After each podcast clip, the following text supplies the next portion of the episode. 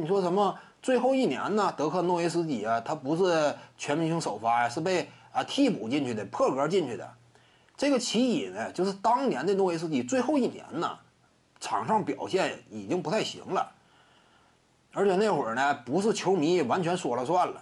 那你要是让教练呢以及球员他们评选的话，他不会说那么感性吧？对不对？你就算说支持诺维斯基呢，也得实事求是。尤其教练评选嘛，那就很难进得去吧。但是呢，破例的方式把诺维斯基拔进去，这个更彰显了殊荣，因为以往几乎没有过嘛。德文维德呀，德克诺维斯基呀，联盟大开绿灯，把他俩捧进去，那这说明什么？位置绝对崇高。这种情况之下，备受球迷爱戴。在联盟当中，无论是年轻一伐的球员心中啊，还是老一辈的教练眼中，颇受尊重。这种情况之下才能破例进去吗，这也是一份殊荣。再者一点呢，你看没看到啊？其实就退役那一年受到的外界追捧而言，德克诺维斯基几乎是近二十年以来所有内线球员当中位置最高的。早年间奥尼尔啊。拿三连冠强势不强势？非常猛吧？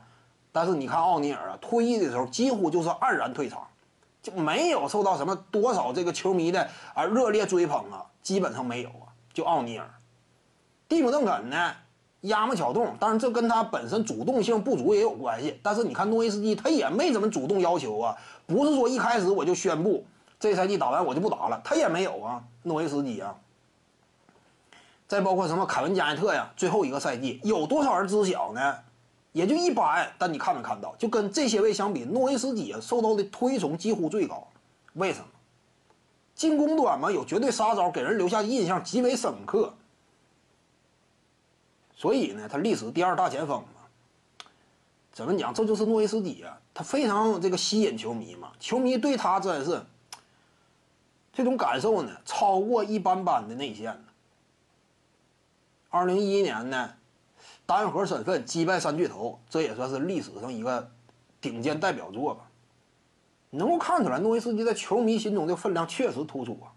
徐静宇的八堂表达课在喜马拉雅平台已经同步上线了，各位观众要是有兴趣的话呢，可以点击进入到我的个人主页当中，在专辑页面下您就可以找到它了。